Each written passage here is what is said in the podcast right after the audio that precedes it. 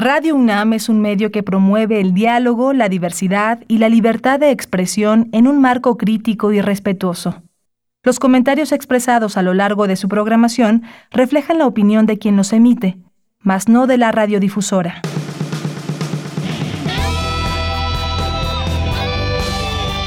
Prisma RU. Relatamos al mundo.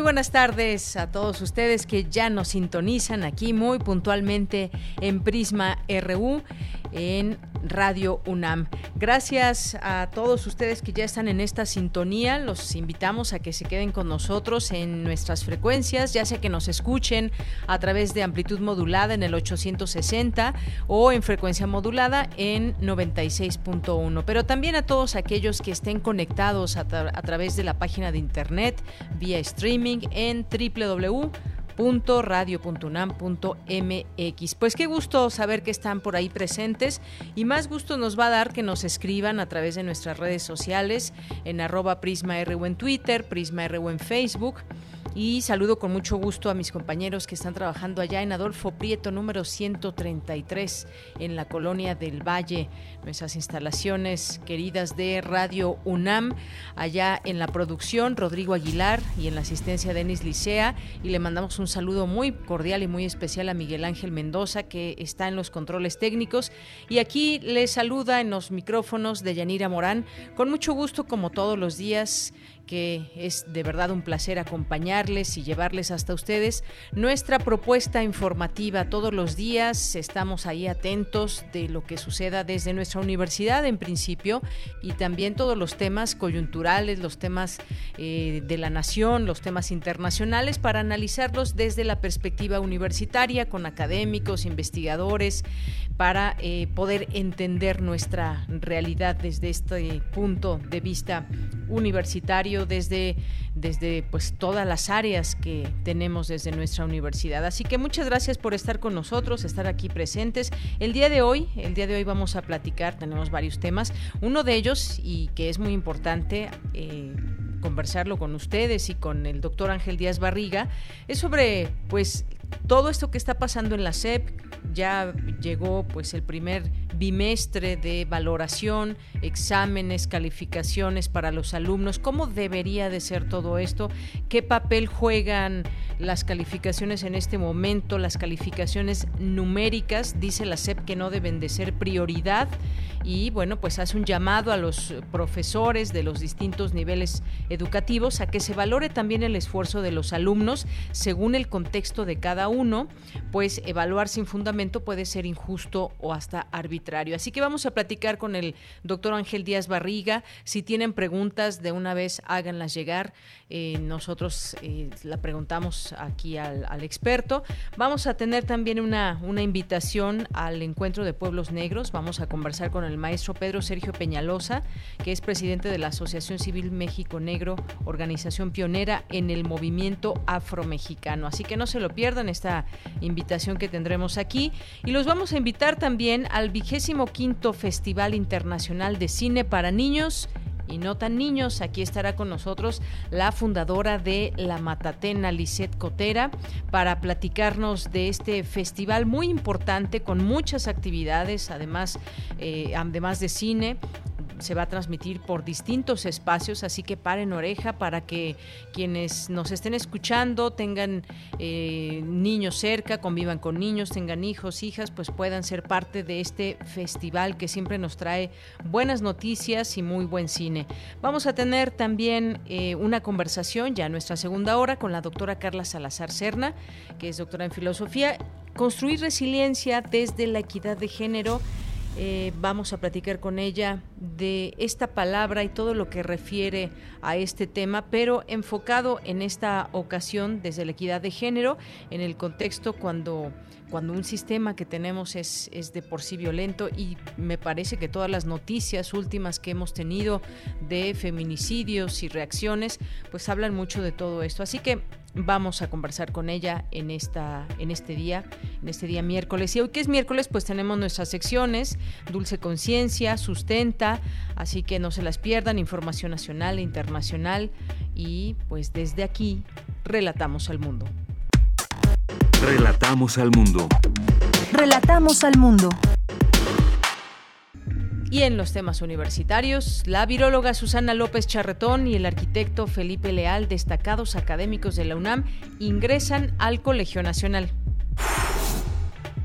Para reconstruir nuestras sociedades después de la crisis pospandémica, será necesaria una reforma tributaria justa donde el que más gana paga más, aseguró el sociólogo Emir Sader.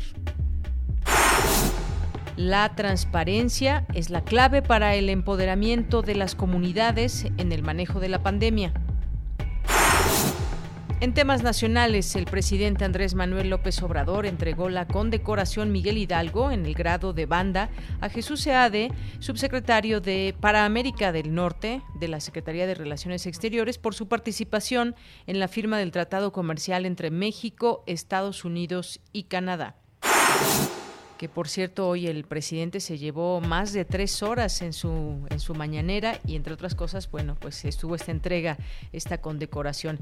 Y ante la creciente, ante la creciente de afluentes por el desfogue de la de la presa Peñitas y las lluvias, elementos del ejército desplegados en Tabasco evacuaron a casi 10.000 personas de zonas anegadas o en riesgo de inundación a sitios más seguros. El Senado de la República y la dirigencia nacional del PAN impugnaron ante el Tribunal Electoral del Poder Judicial de la Federación el acuerdo del INE para obligar a los partidos políticos a postular a mujeres en siete de los 15 estados que renovarán gubernatura el próximo año. Un grupo de 15 senadores del PAN presentó ante la Secretaría de la Función Pública una denuncia en contra del director de la Comisión Federal de Electricidad, Manuel Bartlett, por una renegociación de seis contratos de transporte de gas natural que ameritó el pago adicional de casi, de casi 7 millones de dólares. Floricel Ríos Delfín, alcaldesa alcaldesa de perredista de Jamapa, fue hallada asesinada este miércoles en la localidad de Ixcoalco, perteneciente a Veracruz. Y en los temas internacionales, el Partido Republicano quedó este miércoles a un escaño de lograr la mayoría en el Senado, después de que el senador Dan Sullivan lograra la reelección en Alaska frente al demócrata Al Gross. La Comisión Económica para América Latina y el Caribe pidió la cooperación del Fondo Monetario Internacional y del G20 para que América Latina y el Caribe pueda seguir aplicando políticas fiscales y monetarias expansivas para mitigar una crisis que estima va a durar más de lo esperado.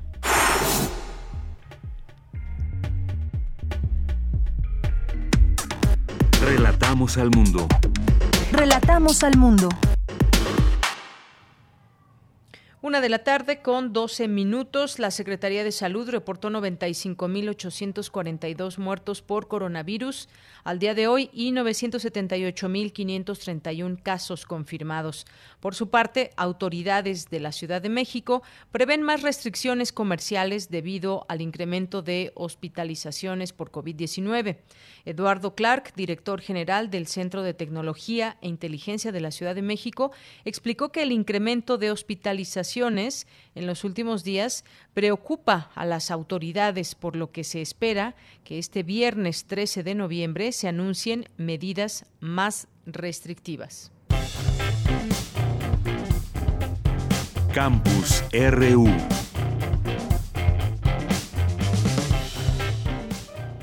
Bien, pues entremos a nuestro campus universitario en este, en este día. La transparencia es fundamental para hacer frente a la crisis sanitaria. Vamos con Cindy Pérez Ramírez que nos tiene esta información. ¿Qué tal, Cindy? Buenas tardes. Deyanira, buenas tardes a ti y a todo el auditorio. De acuerdo con el informe Federalismo en COVID, cómo responden los gobiernos estatales a la pandemia, publicado por el Laboratorio Nacional de Políticas Públicas del Centro de Investigación y Docencia Económica, 36% de las medidas que adoptan las entidades no contienen ningún tipo de información sobre la duración, monto o frecuencia de los apoyos alimentarios y económicos. En casi 40% de los instrumentos no fue posible identificar la fuente de los recursos con que se financian. Ante la importancia del tema, se realizó el coloquio Transparencia a la sombra de la pandemia, organizado por la Facultad de Ciencias Políticas y Sociales de la UNAM, en donde Cristian Morales, representante de la Organización Panamericana de la Salud en México, señaló que con una gestión opaca de la información es muy difícil manejar adecuadamente la pandemia. La transparencia es clave para el empoderamiento de las comunidades en el manejo de la pandemia y el entender eh, el porqué de las medidas de salud pública, pero no solo eso, sino que también cómo podemos contribuir a romper con las cadenas de transmisión eh, desde la acción individual. Y si no hay transparencia, no hay confianza en los datos, si no hay transparencia, hay manipulación política de los datos, si no hay transparencia, en el fondo mermamos la credibilidad de las autoridades que tienen a su cargo la responsabilidad del manejo de la epidemia.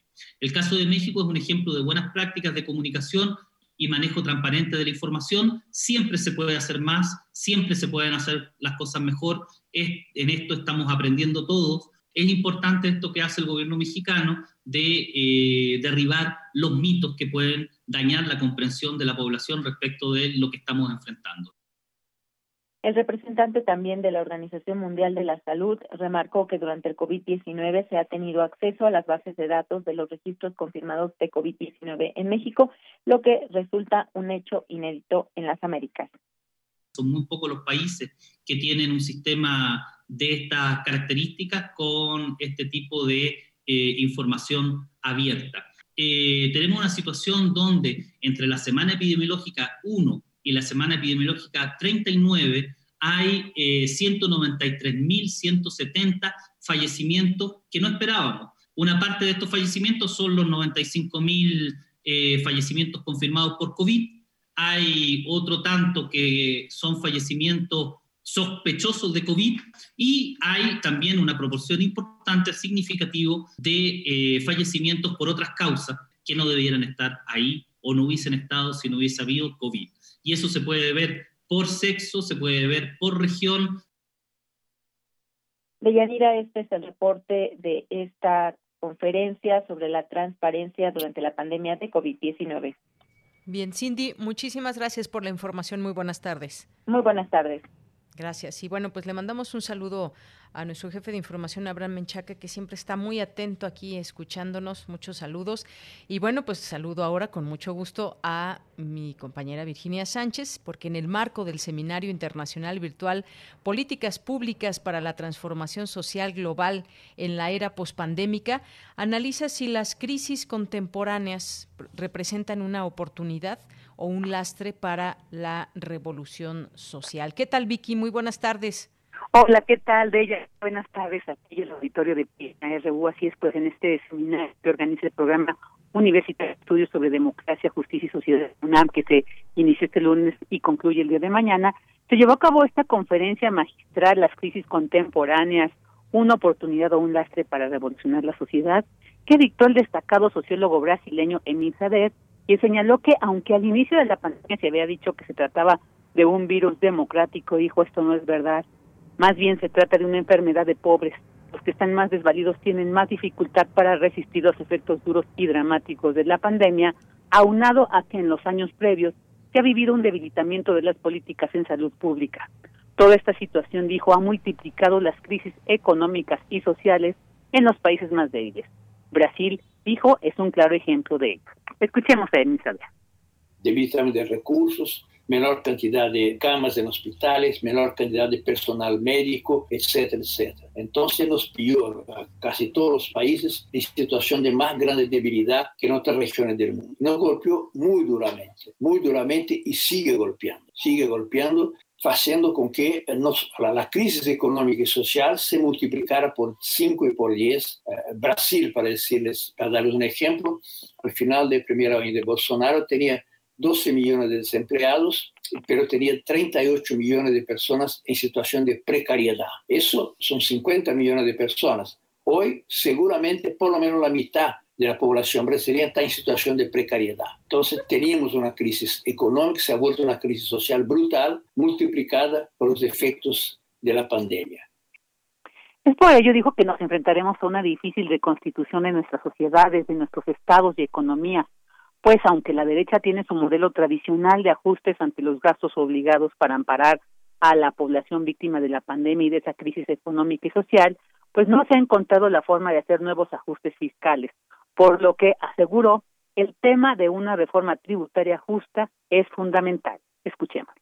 La tributación en estos países es muy injusta, se sabe muy bien quienes pagan impuestos, quienes no pagan impuestos, quienes fugan sus capitales al exterior, etcétera, etcétera. La reforma tributaria justa es la reforma, el que gana más paga más. Esa es la que tiene que ser la orientación de una, de una, transformación tributaria en nuestros países, sin lo cual será imposible reconstruir nuestras sociedades después de la acumulación de crisis económica, social y de salud pública. Va a ser un tema central, para lo cual no estamos bien preparados. El neoliberalismo condicionó la opinión pública con la idea de que siempre queremos aumentar impuestos, y aumentar impuestos es malo.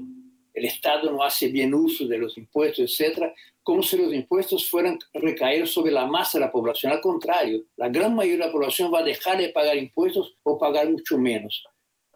Este tema, advirtió, exige un debate ideológico para poder convencer a la ciudadanía, porque cuando se gana la batalla de las ideas, se gana políticamente. Esto es algo de lo que dijo Emil Sader en su conferencia magistral Las crisis contemporáneas, una oportunidad o un lastre para revolucionar la sociedad, en el marco del Seminario Internacional Virtual Políticas Públicas para la Transformación Social Global en la Era Postpandémica. De ella, este es mi reporte. Gracias, Vicky. Una, una discusión interesante sobre el tema. Gracias, buenas tardes. Buenas tardes y hasta mañana. Hasta mañana. Continuamos. Porque tu opinión es importante, síguenos en nuestras redes sociales, en Facebook como Prisma RU y en Twitter como arroba PrismaRU. Bien, es la una de la tarde con 21 minutos y vamos a platicar de un tema, les decía hace unos momentos al inicio, acerca de lo que ha señalado la Secretaría de Educación Pública. Las calificaciones eh, numéricas no son prioridad, dice, dice la SEP. Pero hablemos de este tema porque a casi tres meses de haber iniciado el ciclo escolar, la asignación de calificaciones numéricas dejará de ser prioridad, pues mientras no haya clases presenciales, calificar eh, completamente sin todas las herramientas que se tienen como cuando las clases son presenciales, pues puede ser injusto para muchos estudiantes o hasta arbitrario, es lo que señaló la SEP. A los niños se les valorará en su esfuerzo, de acuerdo con el contexto de cada uno.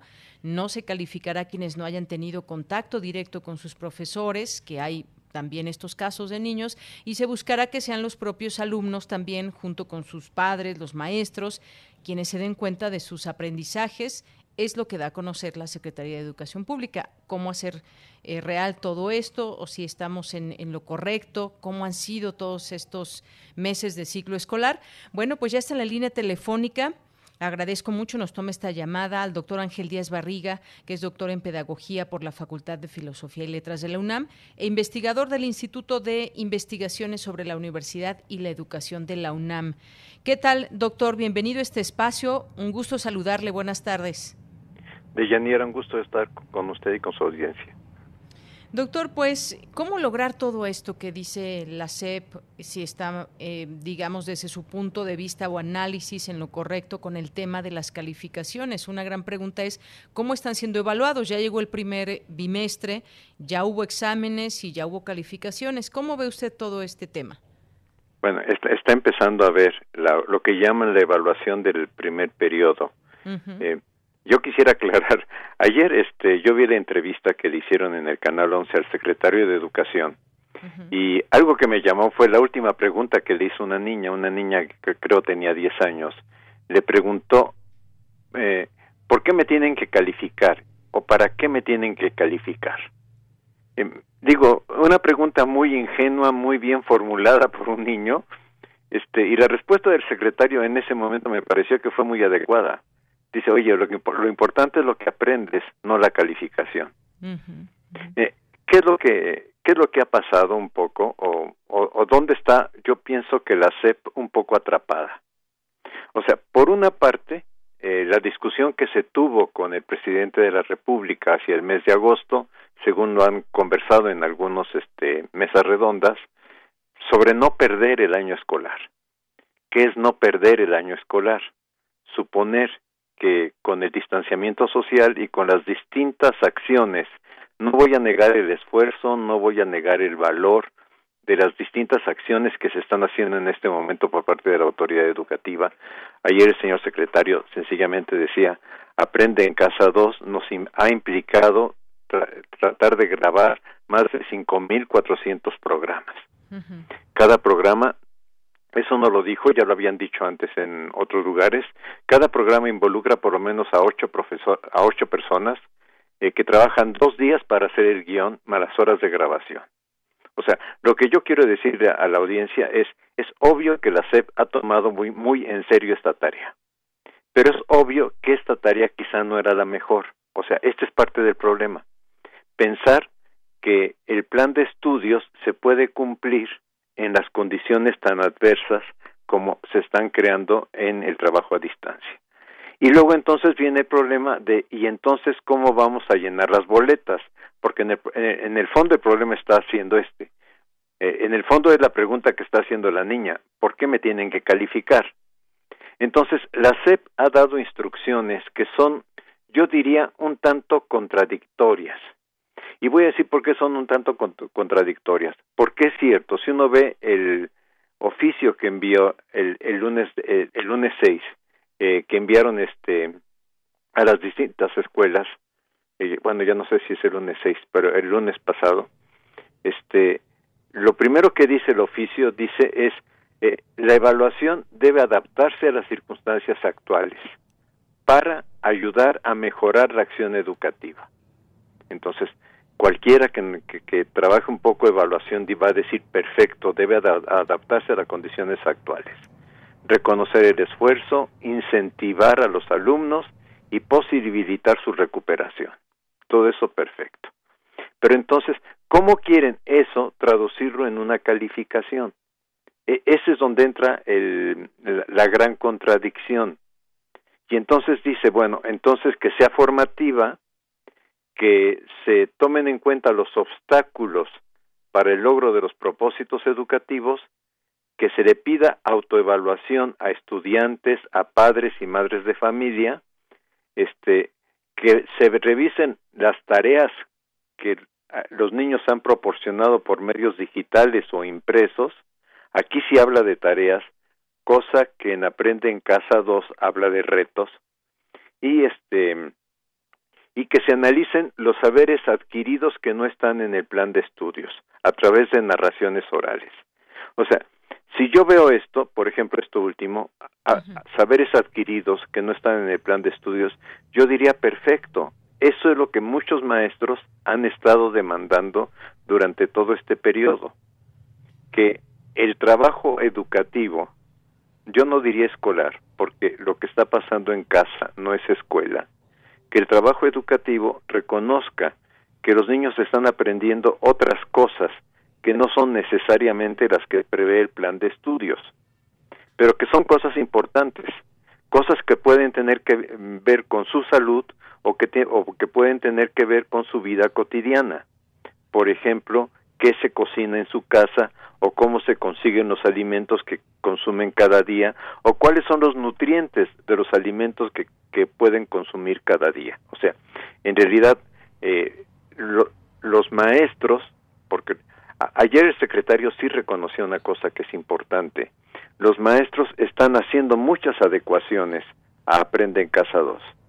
O sea, no, no solamente están siguiendo lo que Aprende en Casa 2 establece, sino hay maestros que están pidiendo a los padres de familia que vayan el lunes a la escuela a recoger orientaciones de trabajos y que el viernes entreguen esos trabajos. Hay maestros que están comunicándose por WhatsApp con los padres de familia. O sea, los maestros están buscando mecanismos de acercarse en la complejidad que es la realidad social de este país.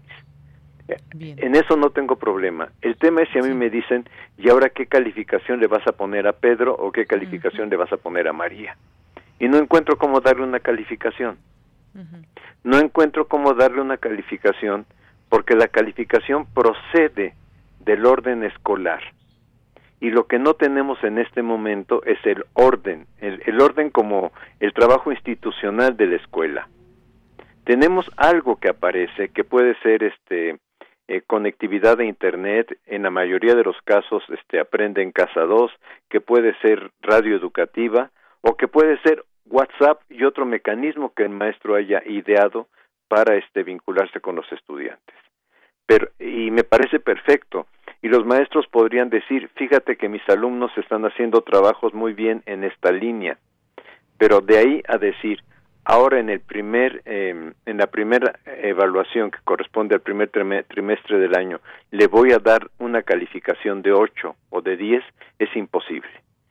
Máximo cuando dice reconozcamos el esfuerzo, reconozcamos que hay alumnos que no se han podido conectar, o sea, este, eh, ante, ante tal diversidad de situaciones, yo entiendo que la autoridad educativa como autoridad educativa quiera que haya una boleta, pero esta boleta de calificaciones no va a poder reflejar qué procesos cognitivos están desarrollando los alumnos.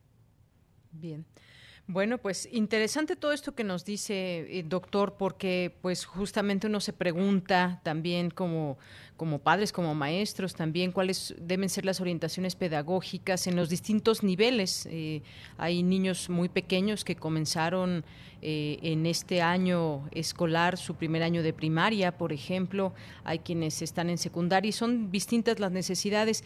Miren, nos llega aquí un comentario a través de a través de nuestro, nuestro Facebook, que nos pregunta, dice, eh, una pregunta para el doctor Díaz Barriga, su opinión sobre circular 062 de la SEP de GETIC en la que se condiciona o en la que condiciona ciertas recomendaciones en las clases virtuales, desde cómo vestirse, ser empáticos, hasta evitar distracciones sin contemplar la situación de muchos maestros que también se encuentran en situación vulnerable y adversa por múltiples factores en esta pandemia. Bueno, un comentario aquí de un radio escucha. Mm, mire, con todo respeto, pero no conozco todas las circulares o mm, no, no, no preparé el programa en función de esa circular. De suerte que ahorita el comentario que yo podría hacer sería un tanto arbitrario. Yo preferiría decir, no estoy al tanto del, de la circular y entonces preferiría no comentar. Sí, sí, no sabemos exactamente a qué Pido una disculpa por ello, ¿no? ¿A qué se refiere esta circular 062? Bueno, continuando con este tema, doctor, también, eh, ¿cuál podría ser la valoración o evaluación de estos meses en que los niños han estado en casa siguiendo sus clases? Hablábamos de los distintos niveles y, bueno, quedan también estas eh, calificaciones que en algún momento deberán, eh, digamos, imprimirse para poder evaluar de alguna manera a los alumnos. Y es una preocupación latente en muchos si está aprendiendo o no el niño o cómo darse cuenta, cómo saber si se está aprendiendo los nuevos conocimientos y si se están logrando algunos de los objetivos que se tienen en los programas de estudio. Mire, este, la SEP no logró hacer un trabajo que quizás se podría haber hecho de poder eh, decir, a ver, estos serían los contenidos mínimos, mínimos, mínimos que hay que trabajar con los estudiantes. Y la otra cuestión es, hubiera sido recomendable reducir mucho la cantidad de materias que tienen que trabajar los estudiantes. Le voy a decir un caso. Un alumno de quinto, sexto de primaria hoy tiene que llevar ocho materias. Eh, ocho materias en clases de 30 minutos, cinco clases por día, dos horas y media. O sea, es este una visión excesivamente escolarizada de lo que no puede ser escolarizado. ¿A qué me refiero que no puede ser escolarizado? Cuando vemos los ambientes donde los niños están trabajando, son este la recámara, el comedor, este muchas veces con interferencias de dos hermanos trabajando o de padres de familia comentando cosas mientras los niños hacen otra tarea, en fin, no, no es una escuela y esto es muy importante tenerlo en claro. Por lo tanto, no va a ser tan viable que lo que dice el plan de estudios que fue un plan de estudios pensado para una condición de escolaridad, esto es, de que el niño entra al salón de clase al cuarto mm, grado y que se concentra con compañeros de cuarto grado, eso no está aconteciendo en este momento. De ahí que muchos maestros, porque yo pienso que eso también es importante, y ciertamente ayer el secretario lo reconoció, muchos maestros están teniendo la inventiva de cómo me comunico con WhatsApp, por medio de WhatsApp con mis alumnos, qué, les pido, qué les digo, etcétera. Este, ciertamente que ahí, en, esta relación que se está construyendo, que es una eh, eh, relación, yo diría, no escolarizada, se promueven ciertos saberes, pero no los saberes del currículo. Y por lo tanto, si lo que está esperando el sistema educativo y los padres de familia, y entiendo la razón de los padres de familia porque, bueno, este, si su hijo está en secundaria, quisieran que terminara la secundaria, que la terminara con buenos conocimientos, pero lo que tendríamos que analizar toda la sociedad es que no se va a poder lograr todo lo que el plan de estudios propone y que la calificación es el medio, es el medio menos adecuado para poderlo impulsar. Este, los docentes que estamos obligados, yo trabajo en la universidad, los docentes estamos obligados a entregar una calificación como parte de nuestra responsabilidad o de, de nuestros compromisos este, institucionales, tenemos una dificultad enorme porque aunque tengamos alguna interacción con los estudiantes, no tenemos la plenitud de la interacción que da la presencia en el aula. No sé si me explico. o sea, en la presencia en el aula uno se da cuenta si el alumno está teniendo inquietudes, está teniendo dudas, si el alumno va avanzando, si el alumno muestra poco interés, este, eh, si, si un alumno se va rezagando, y entonces, eh, frente a la reacción del alumno, el maestro reacciona y construye propuestas. El tema que se está presentando en este momento es que tenemos contactos muy esporádicos y si los tenemos por WhatsApp, en realidad es con los padres de familia y no con los niños, eh, lo cual me parece correcto. Pero este, pero al mismo tiempo, este, ¿cómo, cómo decir? Es complicadísimo para el profesor asignar una calificación. Una profesora de segundo de primaria me dice en este momento, este, yo lo que les pedí a los padres de familia es que los niños en WhatsApp graben eh, minuto, minuto y medio de lectura. Digo, es un esfuerzo enorme de la maestra, yo lo entiendo, es un esfuerzo enorme y enorme del padre de familia, más allá de que algunos padres de familia han declarado que no tienen recursos para pagar el, el tiempo del celular, el tiempo del smartphone para poder hacer esta grabación. Pero es un esfuerzo enorme el decir, a ver, que lea el niño de tal página de niño de segundo y primaria, tal página, que me la lea en voz alta para que yo, este maestra, pueda decir cómo está avanzando en su lectoescritura.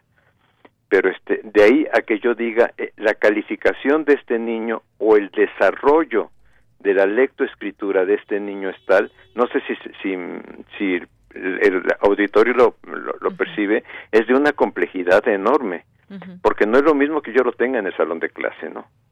Claro, sí, todo esto se ha vuelto eh, pues básico en, el tema de las discusiones y tratar de, ver por dónde debemos ir eh, en todo este esfuerzo, que además es un esfuerzo conjunto, doctor.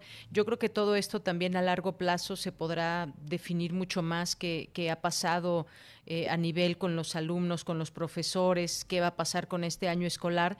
Y, y como usted bien dice, no se podrá lograr todo el programa de estudios, objetivos y demás. Yo pienso, por ejemplo, en educación física también es, ah, es muy difícil también cumplir un programa de educación física, por ejemplo, que es básico hoy en día, que los eh, incentivar a los alumnos a que hagan ejercicio, que eh, no es lo mismo estar desde casa, quizás con algunas sugerencias, que estar en un patio de la escuela con otros compañeros y, e interactuando unos con otros.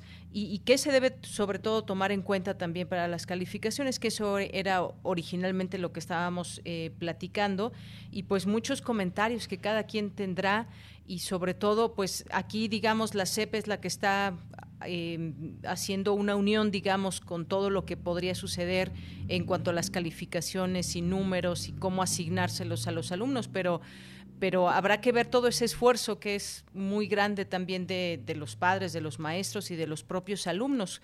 ¿Cómo se siente el alumno? Sí, por eso yo digo, no podemos verlo en blanco y negro. O sea, yo pienso que la autoridad educativa ha hecho muchos esfuerzos, algunos pensamos que podía haber hecho otro tipo de esfuerzos, creo que los maestros están haciendo esfuerzos, que los padres y sobre todo las madres de familia que están en condiciones, porque no todas las madres de familia están en condiciones, pero yo le voy a decir, uno de estos días que fui al mercado de mi colonia, este, a comprar algo, me conmovió ver una madre de familia en un puesto de los que venden verduras sentando al niño frente al televisor para que tomara la clase X y cómo la madre em, se distraía del puesto y tomaba notas de lo que el maestro estaba diciendo. Ahora, este es parte del otro, e, esta es la otra parte del problema. El tiempo del televisor, el tiempo de la clase en televisión, es un tiempo que corre. Entonces, si yo en clase eh, presencial le puedo decir a los alumnos, a ver, ya tomaron nota en su cuaderno de este tema o de esta pregunta, en la clase son los, en, la, televisión son los padres de familia los que están corriendo tomando la nota porque se, porque se perdieron cuál es la pregunta. Y al perder cuál es la pregunta, entonces no pueden enviarle el trabajo al maestro. Entonces, yo encuentro en los padres de familia que han entendido el problema que tiene la escuela en este momento y que lo están enfrentando. Pero toda la sociedad deberíamos de aceptar de que estamos en una condición que nadie pensó que no es deseable y que por lo tanto no está funcionando la escuela. Eh, sería deseable que no hubiera calificaciones. Eso es lo que quizá yo quisiera decir. Sería deseable que no hubiera calificaciones y que probablemente los maestros hicieran otro tipo de retroalimentación con los niños. En términos de tu trabajo me gustó, tu trabajo indica que lo estás haciendo, sabes que te estás apoyando mucho en tus papás, qué bueno que te apoyas en tus papás, pero ojalá tú también me puedas decir, tú qué estás pensando de este evento histórico o qué estás pensando de este tema de aritmética, ¿no? O sea, pero esto implicaría también que el maestro disponga de, de, mucho más tiempo para el trabajo con los estudiantes. Yo creo que nos, nos hemos vuelto maestros de 24 horas. Así es, doctor. Bueno, pues por lo pronto yo le agradezco esta conversación, creo que nos abre la posibilidad también de, empatizar con todo lo que usted nos dice, porque ahí nos han llegado también comentarios que no saben exactamente si el número, la calificación que se le asigne a su hijo es la que realmente merece o no, cómo va a ser todo eso. Hay muchas preguntas y creo que eh, seguirán latentes. Eh, conforme eh, la recomendación de la CEP, y es un poco lo que hizo en el fin del curso anterior es que sea, se sea generoso en la calificación, pero eso no resuelve el problema de fondo. Claro. Bueno, doctor, pues muchísimas gracias por estar con nosotros aquí en Prisma RU. Deyanira, muchas gracias de permitirme este espacio con usted y con su audiencia. Gracias, doctor. Hasta luego. Buenas tardes. hasta luego. Bien, pues fue Ángel Díaz Barriga, doctor en Pedagogía por la Facultad de Filosofía y Letras de la UNAM, es investigador del Instituto de Investigaciones sobre la Universidad y la Educación de la UNAM. Y nos quedamos con esto que nos, eh, nos platica muy interesante eh, y por qué, el porqué de todo esto, deseable que no hubiera calificaciones en este, en este momento y pues valorar todos esos esfuerzos y saber que pues no es fácil cumplir los objetivos ni llevar como tal un programa educativo. Continuamos. Relatamos al mundo. Relatamos al mundo. Bien, es la una de la tarde con 42 minutos y quiero darle la bienvenida al maestro Pedro Sergio Peñalosa Pérez, que es presidente de la Asociación Civil México Negro, organización pionera en el movimiento afroamericano. ¿Qué tal, maestro? Muy buenas tardes, bienvenido. Sí, muy buenas tardes. Pues Maestro, yo quisiera que nos platique a la vez que nos invite sobre este eh, encuentro de pueblos negros. Es el vigésimo primer encuentro que se realizará de manera virtual. Empieza el día de mañana y termina el 14 de noviembre. Cuéntenos, por favor. Sí, claro. Este encuentro, por esta ocasión, por lo ya conocido de la pandemia, hemos tomado la decisión de realizarlo en modalidad virtual, ya que los anteriores se han realizado justamente en forma presencial, pero como decía yo, en esta ocasión lo vamos a hacer en modalidad virtual porque tenemos temas que no pueden esperarse para su análisis, para su discusión y para la toma de acuerdos, como es el caso de las, las consecuencias del reconocimiento constitucional y los resultados del Censo de Población 2020. Son dos temas que es urgente analizarlos y obviamente una cuestión bastante importante cómo las, las comunidades afromexicanas están en este momento enfrentando la pandemia del COVID-19. Por ello no podíamos suspender el evento. Efectivamente. Y, bueno, eh, maestro, también platíquenos de la, temática de las distintas mesas de trabajo. Hay muchos participantes, distintos temas durante estos eh, tres días. Está dividido en horarios donde podemos conocer el, el programa, pero platíquenos un poco de, de estos temas y, sus ponentes. Sí, claro. Eh, tenemos en forma tenemos diversas actividades, entre ellas las actividades culturales, eh, una muestra gastronómica, tenemos talleres, tenemos exposición, pero la parte fundamental de este evento son los paneles y las mesas de trabajo.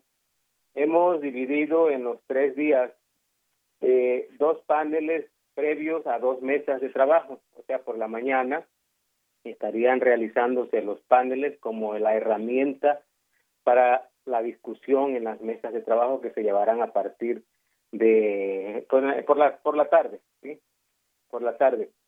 Entonces, esas mesas de trabajo tenemos eh, la mesa 1, por ejemplo, hacia la armonización legislativa federal y con rumbo a la aprobación de las leyes en las entidades federativas.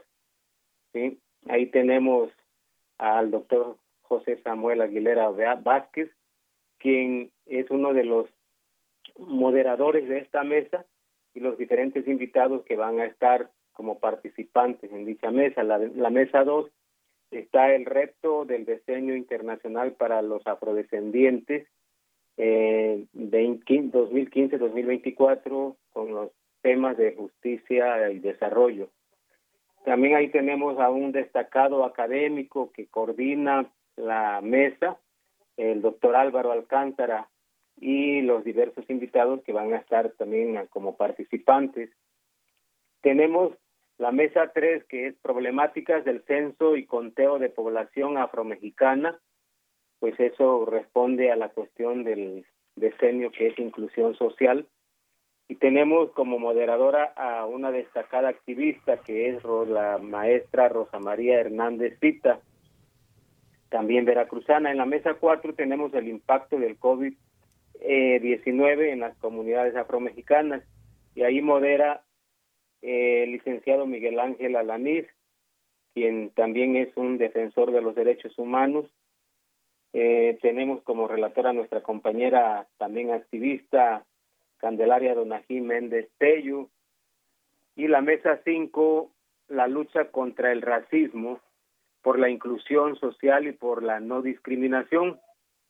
Y ahí tenemos también como moderador al licenciado Héctor Moreno, ¿sí? Y como relator a la también a una activista Gina Diu, Diu.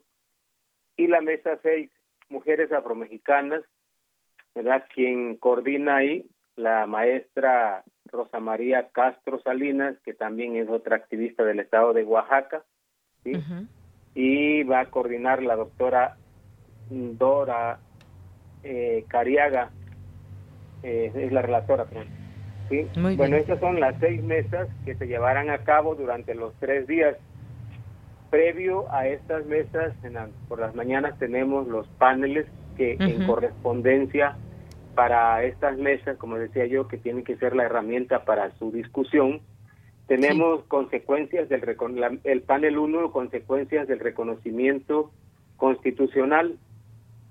Ahí vamos a tener en estos paneles algunos panelistas como la senadora Susana Hart, el doctor Samuel Aguilera Vázquez, eh, un activista oaxaqueño que es Néstor Ruiz Hernández, eh, este, una académica que es Drisa Solís Ventura y bueno, los participantes que van a estar ahí. Este, en el panel 2, que es el Decenio Internacional para los Afrodescendientes, Balance y Perspectivas, tenemos como panelistas a, un consultor mm, colombiano, que es Pastor Elías Murillo Martínez, quien ha estado en colaboración con la ONU para el tema del, del decenio de la afrodescendencia, es muy destacado a nivel internacional. Tenemos este a la doctora María Elisa Velázquez, quien es un referente muy importante en, las, en los temas de la afrodescendencia en México, sí, y quien también fue integrante de la del, del programa de la Ruta del Esclavo de la UNESCO. Tenemos a uno de los activistas oaxaqueños también, que es Eladio Reyes Cruz, al un destacadísimo y conocido académico, Jesús Serna Moreno, ¿verdad? En el panel 3, después del censo 2020, cómo nombrar, pensar y reconocer las afrodescendencias en México. Ahí tenemos también a un eh, un peruano, ¿verdad? Este académico John Anton Sánchez como panelista. Tenemos a la doctora Gabriela Iturralde Nieto de Lina, tenemos a una activista oaxaqueña también, Yolanda Camacho Calleja, tenemos a un funcionario del INEGI, Jorge López Guzmán, y con el panel 4 tenemos los impactos del COVID-19 en las comunidades afromexicanas. Ahí como panelistas tenemos a María Isabel Salazar, Arturo Solano Saldívar, Tapia, Elena Ruiz Salinas, Liliana Mojica Morga, eh, Moya, perdón, Moya, sí. Sí. Y en el panel 5 tenemos la lucha contra el racismo, la exclusión y la invisibilidad de los afrodescendientes y como panelistas a un costarricense, un académico costarricense que es 15 de Ducán, Hugo, Hugo Arellanes, que es un activista en la Ciudad de México, Hugo Arellanes Antonio, Geraldina González de la Vega, Verónica Rodríguez Jorge, quien es funcionaria en el CONAPRED, y el panel 6, Mujeres Afrodescendientes, Afromexicanas y su lucha, eh, sus luchas sociales, el panorama actual y retos del futuro. Sí, maestro. sí. Sí, yo le quiero agradecer todos estos eh, temas que se van a abordar. Eh, me gustaría, ya por último, porque se nos ha acabado el tiempo, que nos diga cómo la gente se puede conectar, no sé si sea por el canal de, del CIALC en YouTube y si está abierto a todo el público. Nada más para terminar, maestro. Sí, tenemos en, en, el FEI una página que es México Negro y otra página que es 21 Encuentro de Pueblos Negros, ¿verdad? En esa página pueden ver toda la información con respecto a este evento y también en YouTube se va a estar, van a estar subiéndose las actividades. Obvio que la plataforma Zoom es en la que, estamos operando, pero se van a subir a YouTube y, a Facebook. Muy bien, pues ahí tenemos entonces esta invitación. Le agradezco mucho, maestro Pedro Sergio Peñalosa. Buenas tardes. Al contrario, sí, que esté muy bien, que tenga buenas tardes. Hasta luego. Bien, pues nos vamos ahora con nuestra siguiente información. Prisma RU. Relatamos al mundo. Bien, y quiero dar la bienvenida ahora a la, a la doctora Alicet Cotera, que es fundadora de La Matatena, porque vamos a platicar del vigésimo quinto Festival Internacional de Cine para Niños y No Tan Niños, que ya está por comenzar. Lisset Cotera, bienvenida, buenas tardes. ¿Qué tal, Deyanira? Qué gusto estar en Prisma. Muchísimas gracias por, por el espacio. Buenas tardes. Y bueno, pues aquí andamos con, con el festival que cumple 25 años este este 2020 y bueno ya lo tenemos a la vuelta de la esquina estamos eh, el festival está programado ahora del 15 al 22 de noviembre y pues por la eh, situación por la que estamos atravesando este año el festival siempre se lleva a cabo en agosto. Está dirigido a la población eh, de niñas y niños y pues ahora lo vamos a hacer de manera virtual y se va a exhibir de manera gratuita en la plataforma de Filming Latino del Instituto Mexicano de Cinematografía y pues ya estamos listos, eh, son 60 materiales de, de 22 países y realmente eh, viene una programación muy linda este, que me atrevo a sugerirles que estén muy al pendiente, que la revisen porque vale muchísimo la pena. Claro que sí. Bueno, pues en principio también muchas felicidades porque llegar a 25 años este festival que además ha ido creciendo año con año. ¿Qué podemos encontrar como parte del festival? Porque hay obviamente películas, hay largometrajes, cortometrajes, conversatorio, hay un concurso. Es un festival de cine para niños en general, pero confluyen muchas actividades, Lisette. Pues sí, mira, tenemos este que una hermosísima programación que insisto se va se va a exhibir a través de la plataforma de Filmin Latino. Y vamos a tener funciones a partir del día 16 de noviembre al 22 de noviembre, funciones a las 4 y a las 6 de la tarde. La programación la pueden consultar en la página de la Matatena, que es www.lamatatena.org y bueno pues este tenemos animaciones ficciones documentales cinco largometrajes maravillosos de países como que están participando como Chile Rusia Noruega Dinamarca Suecia eh, Argentina España. Tenemos una programación de más de 33 cortos realizados por niñas y niños una propuesta muy linda que tiene que ver eh, que tiene que ver con acercarlos a que las niñas y los niños vean cine hecho por sus pares y que sabemos que les encanta. Tenemos este cinco largometrajes hermosísimos que vienen de de Países Bajos de Corea del Sur de México, de Alemania y curiosamente las protagonistas de cuatro de estos largometrajes, de estos largometrajes pues son niñas. Y abordando temáticas tan lindas como eh, pues eh, la solidaridad entre los amigos, lo entrañable de la amistad y de eh, tenemos por ejemplo un largometraje que se llama Fritzi de Alemania que que habla eh, a través de la amistad de dos niñas y su perro Sputnik, pues este se recrea toda la caída del muro de Berlín. Está enmarcado en la caída del muro de, Berlín, es una animación es hermosísima. Tenemos a Vinci que habla sobre la migración, a Bori que habla sobre la discapacidad. Yo la verdad les pido que revisen, o sea, eh, no me da tiempo ahorita de, de remarcar todos los títulos, pero son más de son 60 materiales y creo que vale la pena. Tenemos material de México que quisiera destacar porque me parece que es muy lindo tener en competencia un largometraje que se llama Emma de Julio Bárcenas que vale mucho la pena ver cine cine hecho en casa eh, y vivo en casa en casa en, en México no es este no tenemos tantos largometrajes o tanta posibilidad de ver cine hecho por niños en México y la verdad es que vale mucho la pena. Tenemos unos documentales del que Franque, que son Regina la bailarina, Agustín el músico tradicional, Pedro el violinista de Chalam, que son muy inspiradores, muy bonitos, a Xolotl de, de Alfonso León García y Ramón de Natalia Bernal, que es una coproducción de México-Colombia.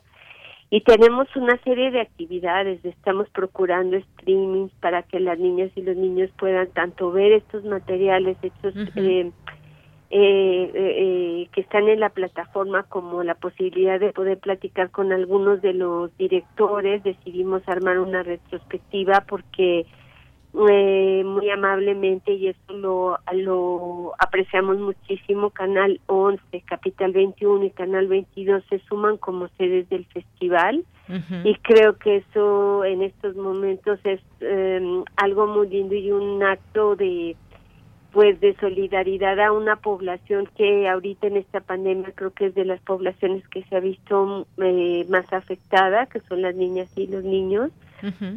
Entonces, este, pues sí hay una variedad de, de, actividades. Tenemos, por ejemplo, el miércoles 18 un streaming también en Facebook Live desde la Matatene, también con Canal 22, en donde Ana Camuñas, una especialista que radica en Francia, eh, va a hablar, va a dar una plática de iniciativas educativas, pedagógicas para acercar a los niños desde los 20 meses hasta los 4 o 5 años de edad a introducirlos al mundo de las imágenes. Entonces, este, creo que pues va a ser muy grato escuchar lo que va a compartir esta Ana. Vamos a tener un conversatorio el jueves 19.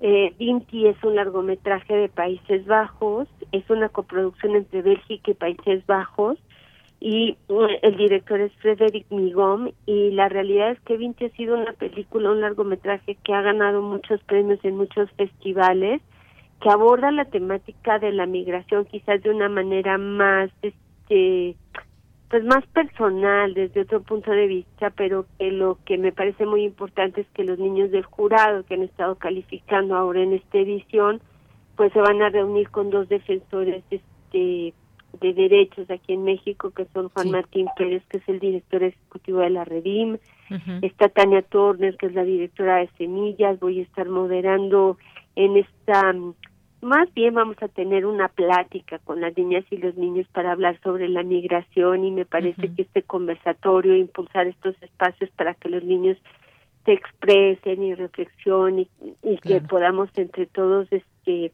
aprender los unos de los otros. Yo creo que el conversatorio va a valer mucho la pena. Está programado el, jueves 19 a las 5 de la tarde.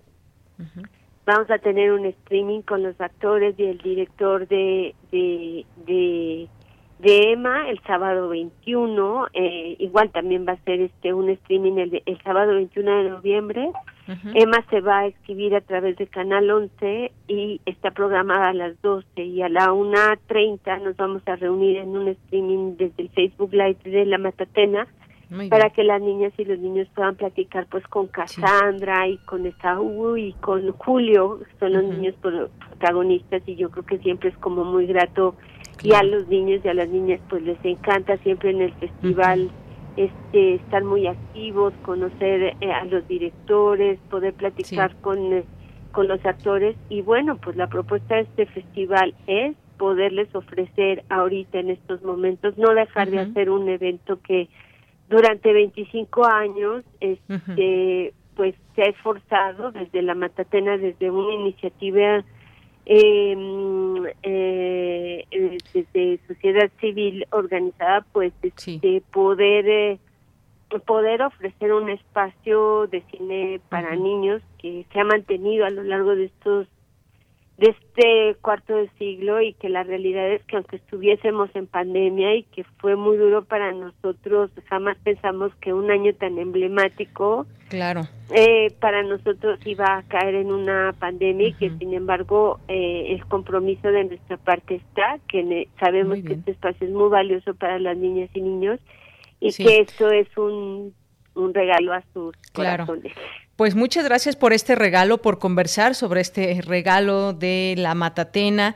Y no me resta más que decirles que entren a la página de la matatena.org. Ahí encuentren toda la información. Ya nos mencionaba Lisette eh, qué canales aquí en México van a ser parte de este festival: Canal 11, Capital 21, Canal 22, donde se disfrutarán eh, distintas eh, actividades, las conexiones también a los Zooms para que los niños se puedan conectar.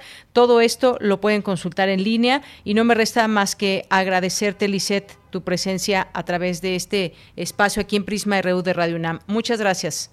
No, lo agradezco muchísimo, Deyanira, y nada más recordarles que se tienen que registrar en la plataforma de Film Latino, que es gratuito el festival y que nos va a dar mucho gusto que lo disfruten. Muy bien, Filming Latino ahí para que se puedan registrar. Gracias, Lisette Cotera, fundadora de La Matatena. Muy buenas tardes. Hasta luego, buena tarde, ¿eh? Hasta luego. Un abrazo. Pues no se pierdan este vigésimo quinto Festival Internacional de Cine para Niños y no tan niños. Vamos al corte y regresamos. escucha, esta es tu lucha. La sociedad está cambiando. Cada vez son más las manos que se suman para derribar la desigualdad de género. No te pierdas la sexta temporada de Escuchar y Escucharnos, una producción de Radio UNAM y el Centro de Investigaciones y Estudios de Género todos los miércoles a las 10 de la mañana por el 96.1 de FM. Sigamos construyendo igualdad. Radio UNAM, experiencia sonora. Mejor vámonos por respeto, tomamos fraternidad, luego tolerancia y cuando lleguemos a participación, giramos y ya por ahí nos vamos. La tarea de darle dirección a nuestras vidas es de todas y todos. Así hacemos comunidad. En cuanto me mudé, actualicé mi domicilio ante el INE. Quiero ser parte de mi comunidad cuando decidamos nuestro destino. Si te cambiaste de casa, ve al módulo y actualiza tu credencial. Tienes hasta el 10 de febrero de 2021. Contamos todas, contamos todos. INE. Creemos en un mundo donde se escucha toda la música, toda la música, donde el conocimiento esté abierto al mundo, donde se ame de todas las formas. Ese mundo es posible y vamos a pelear por él. Resistencia modulada. De lunes a viernes, de las 20 a las 23 horas, por el 96.1 de FM, Radio UNAM. Experiencia sonora. Llegué a probar la cocaína, los ácidos, pastillas, pues hasta el final fue el que me encontré con la piedra, que fue con lo que más me hice adicto, ¿no? A los 17 empecé a consumir ya fuertemente y fue donde empezó a ir en picada toda mi vida. Lo anexábamos. Se lo llevaba pues a la fuerza, ¿no? Lo tenían que someter. Él tiene temor de regresar a la casa para no recaer. Esto es un martirio que a nadie se le desea en verdad. El mundo de las drogas no es un lugar feliz. Busca la línea de la vida. 800-911-2000. La única manera de hacer un gran trabajo es amar lo que se hace. Si no ha encontrado todavía algo que ame, siga buscando. No se conforme. Al igual que los asuntos del corazón, sabrá cuando lo encuentre. Steve Jobs Radio UNAM Experiencia Sonora. Prisma RU. Relatamos al mundo. Thank you Dos de la tarde con cinco minutos, estamos de regreso en esta segunda hora de Prisma RU, aquí a través de Radio UNAM en el 860 de AM y en el 96.1 de FM, así como en www.radio.unam.mx. Muchas gracias a todos ustedes que están ahí presentes, que están enviándonos sus mensajes y están muy atentos a este espacio, lo cual agradecemos muchísimo. Gracias eh, también por aquí que nos escribió Erika Alín Solano que nos manda muchos saludos y nos dice quizá una propuesta para la SEP es que durante este tiempo COVID eh, contratara profesores temporales para dar un seguimiento más profesional a cada estudiante. En mi experiencia, grupos pequeños en clases virtuales funcionan bien. Muchas gracias, Erika Alin. Sí ha sido de pronto muy complicado en principio toda la logística que se vino de pronto para hacer estos programas en televisión, que fue la manera en que lo pensó la Secretaría de Educación Pública para eh, digamos, para hacer de este conocimiento que se muestra a través de la televisión un conocimiento o una situación que englobara a todos los estudiantes en distintos horarios con repeticiones y demás y reforzado por supuesto por las clases en línea eh, a través de distintas plataformas que muchos estudiantes han tenido a bien poderse conectar con sus profesores y bueno pues es todo un reto nadie lo pensaba así y todavía no sabemos cuándo regresarán a clases a las aulas a sus patios, a sus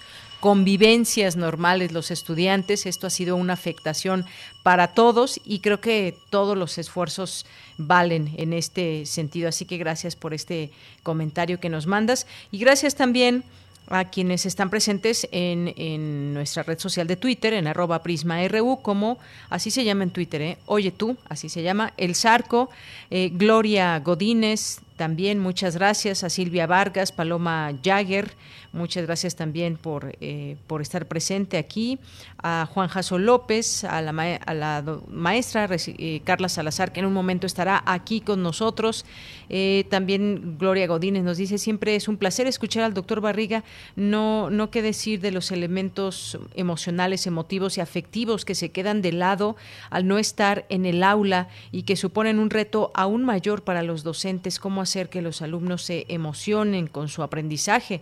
Pues sí, cómo hacerle, ahí está una clave muy importante, cómo hacer que se emocionen y que digan, pues sí quiero tomar mis clases, eh, no sé, quizás cada cada quien de los que nos estén escuchando y que son papás, pues tendrán mucho que decir al respecto. A mí, en lo particular, eh, mi hija me dice, bueno, ya para que yo lo diga regresar, quiero regresar a la escuela de manera presencial, es porque de verdad creo que esto ha sido difícil, difícil de pronto las conexiones, difícil que todos puedan tener la palabra en algún momento, eh, de pronto pues hay niños que, que, hablan más que otros, que participan más, qué pasa con los que no participan tanto, cómo se da pues estas posibilidades a través de nuevas, eh, de estas plataformas que se tienen que usar estas nuevas modalidades de educación. Gracias, Gloria.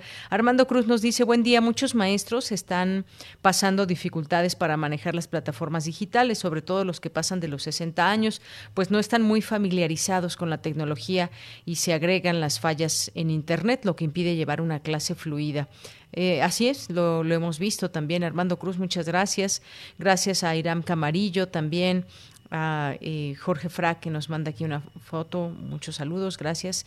Jorge, eh, nuestros amigos de Pauta, Gustavo Aguilera, Jesús Abraham, eh, también a Karen Rivera, a Guerrero aquí presente con nosotros, Ángel Cruz también siempre aquí, Daniel Martínez, Lisbeth Quiroz, Alan Mestre, Mayra Williams, Arafat también, muchas gracias, la Yerbabuena, nuestro defensor de Radio y TV UNAM, Sofía Contreras, Mario Navarrete, eh, muchas gracias a todos ustedes que están aquí siempre presentes, Alfonso de Alba Arcos, la Charo, eh, Isabel y a todos ustedes. Aquí lo seguimos leyendo como siempre con muchísimo gusto para que pues puedan también enriquecer con sus comentarios este espacio.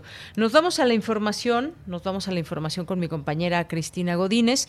Destacados académicos de la UNAM ingresan al Colegio Nacional. Cuéntanos, Cristina, buenas tardes. Buenas tardes, Deyanira. Un saludo para ti, para el auditorio de Prisma RU por su trayectoria sobresaliente, así como sus aportaciones en los ámbitos científico y académico, la doctora Susana López Charretón y el arquitecto Felipe Leal fueron electos como miembros del el Colegio Nacional. Susana López Charretón, del Instituto de Biotecnología de la UNAM, habla de la necesidad de brindar mayor apoyo en ciencia y tecnología. Justamente este año nos ha permitido ilustrar la importancia de que en un país se invierta en ciencia y en tecnología. Para cualquier desarrollo tecnológico, para cualquier investigación se requiere masa crítica y se requiere un cuerpo de investigación y de científicos muy grande que esté trabajando todo el tiempo. Por su parte, Felipe Leal Fernández estima que es una gran oportunidad ocupar una vacante como colegiado que quedó ausente durante cuatro años, dado que el último arquitecto que la representó fue Teodoro González de León. Pues con, una, con, un gran entusiasmo, con enorme satisfacción, dado que pues, es la cátedra mayor que existe en, la nación, es la, cátedra de mayor relevancia, ¿no? Es el reconocimiento a, a la labor que cada disciplina han tenido distinguidos mexicanos y formar parte de integrarme a ello, pues es, además del honor y la satisfacción que te da en primera instancia, pues es una responsabilidad, es una enorme responsabilidad porque te va, tienes que representar a tu disciplina, en este caso, el caso de la arquitectura, de Yanira, estos universitarios se suman a la selecta lista de científicos, artistas y humanistas de México que desde 1943 han ingresado a el Colegio Nacional. Este es mi reporte. Buenas tardes. Gracias, Cristina. Gracias, Cristina. Muy buenas tardes. Y bueno, pues nos vamos ahora a la sección de sustenta de Daniel Olivares. Descubren presencia del nuevo coronavirus en bisones de Dinamarca. 17 millones serán sacrificados. Adelante.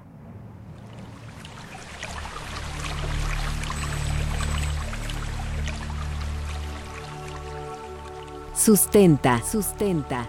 Innovación universitaria en pro del medio ambiente.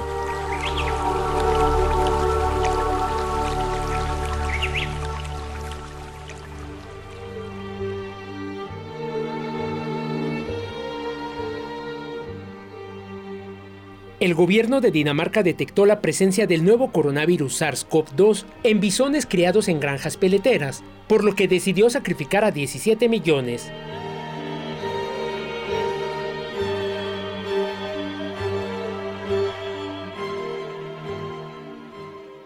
El bisón es un mamífero carnívoro de la familia de los mustélidos, muy similar a la marta. Tiene la cabeza ancha y orejas muy cortas. Su pelaje es muy llamativo de color pardo uniforme, con una raya más oscura en el dorso. Su piel es muy estimada por la industria peletera, razón por la cual los bisones tienen una trágica historia. Son criados en granjas, hacinados, en condiciones deplorables. Su piel es arrancada de manera brutal para confeccionar abrigos y otras prendas, así como la fabricación de pestañas postizas. PETA, la organización de derechos de los animales más grande del mundo, ha denunciado durante décadas estas atrocidades y el tormento físico y psicológico al que son sometidos los bisones. Justo ahí, en las granjas peleteras, se detectó el nuevo contagio de la COVID-19. En entrevista con Sustenta, el doctor en ciencias Antonio Lascano Araujo nos explica que, de confirmarse, el virus pasó de un ser humano, posiblemente personal de las granjas, a un bisón, y este comenzó la propagación hacia los demás ejemplares. Posteriormente los animales pudieron contagiar a las 17 personas al interior de las granjas que el gobierno de Dinamarca tiene registrados. Durante el verano, España y Países Bajos también anunció el contagio en bisones. El doctor Antonio Lascano nos explica. Estos brincos que da el virus que no tienen nada de raro. Así como brincó el virus probablemente de un murciélago hacia la población humana, porque tenemos receptores molecularmente muy similares, pues de la misma manera el virus ahora brinca de los humanos a bisones. Y lo que es extraordinario, eh, talmente aplaudible, es la actitud del gobierno danés. Es una pena que tengan que sacrificar a los animalitos, pero no se pueden andar con ningún riesgo sin atender. Esto no es la primera vez que ocurre. De hecho, ya hace varios meses en Holanda habían detectado que había personas, habían, recuerdo muy bien el caso de un cuidador de una granja de bisones infectado, en donde aparentemente lo que ocurrió fue que el coronavirus fue llevado por un gato, un gato feral, un gato de estos que se vuelven silvestres, de una jaula de bisones a otra jaula de bisones y luego al cuidador.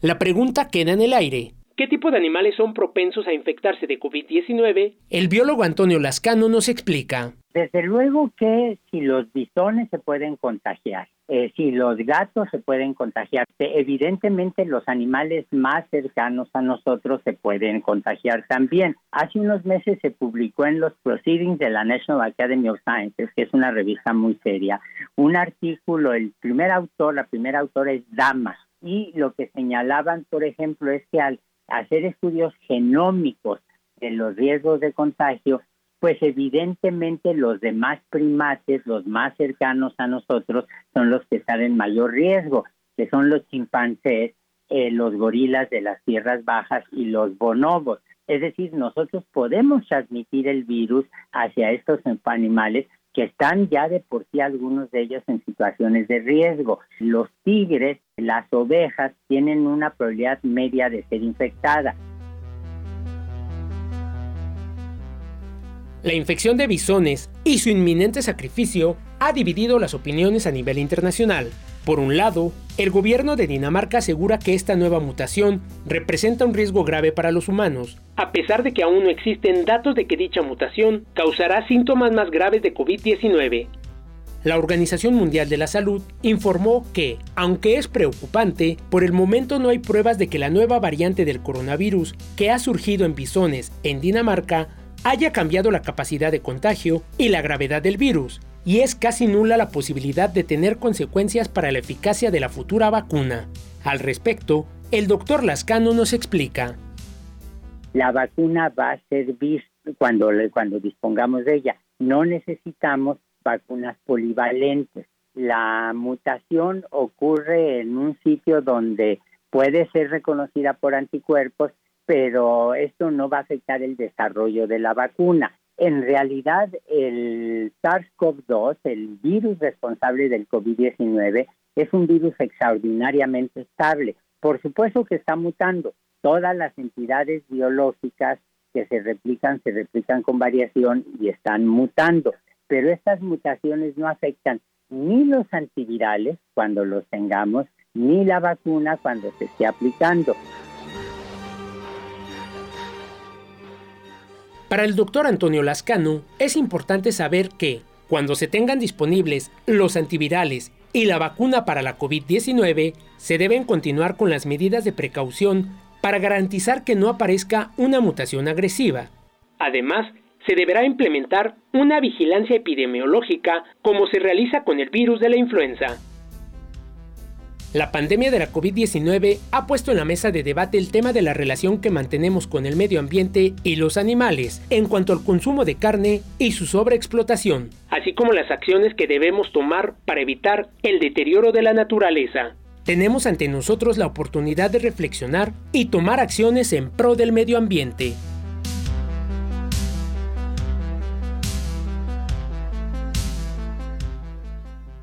Para Radio UNAM, Daniel Olivares Aranda.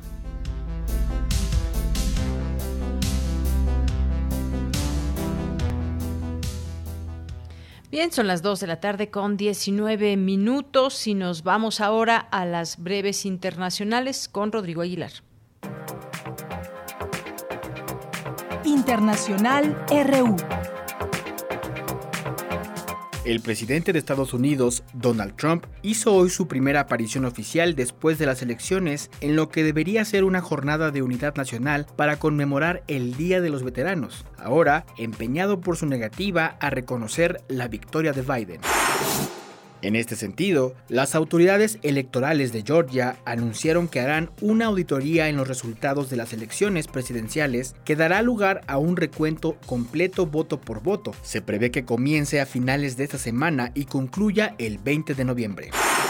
El organismo regulador sanitario de Brasil autorizó este miércoles retomar los ensayos clínicos de la vacuna Coronavac contra la COVID-19, desarrollada por el laboratorio chino Sinovac, después de suspenderlos el lunes, argumentando que un voluntario sufrió un incidente grave.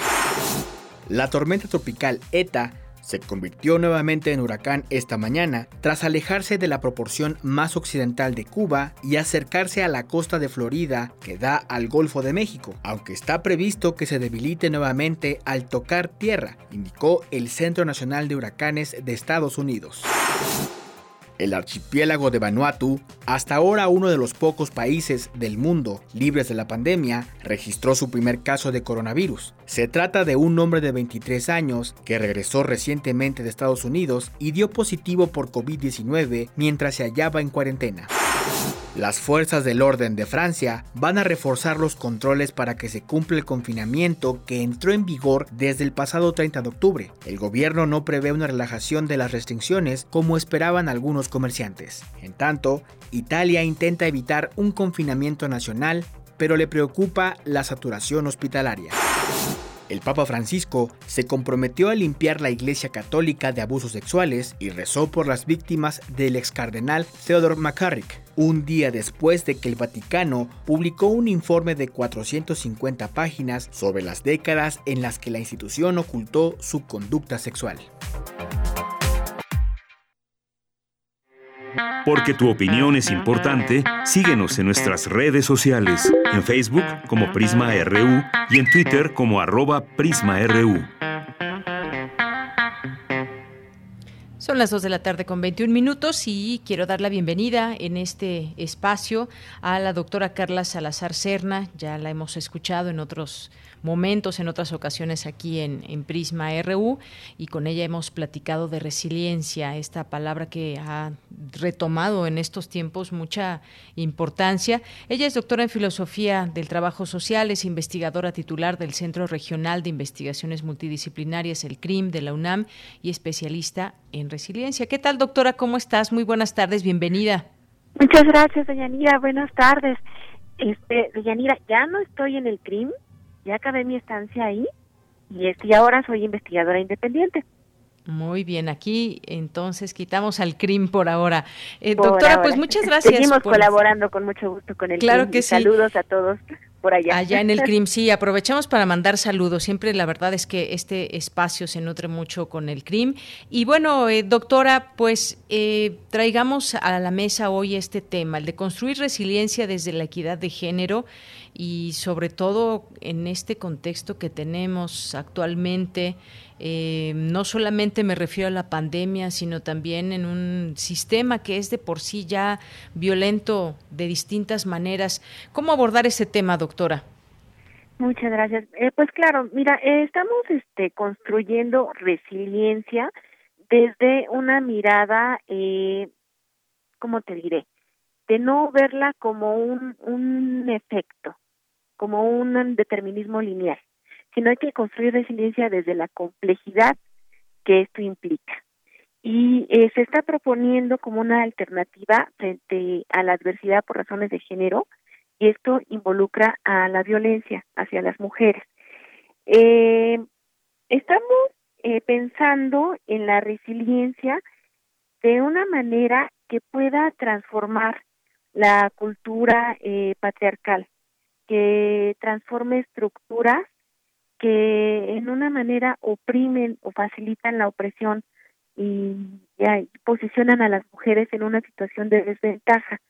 Eh, frente a esta pandemia de Yanira, eh, las mujeres nos hemos visto todavía más vulnerables porque se han asumido, eh, se han intensificado roles asignados por cuestiones de género, eh, se han asumido más responsabilidades, eh, las tensiones se han acrecentado y muchos problemas no resueltos debido a la inequidad, eh, pues se han agudizado.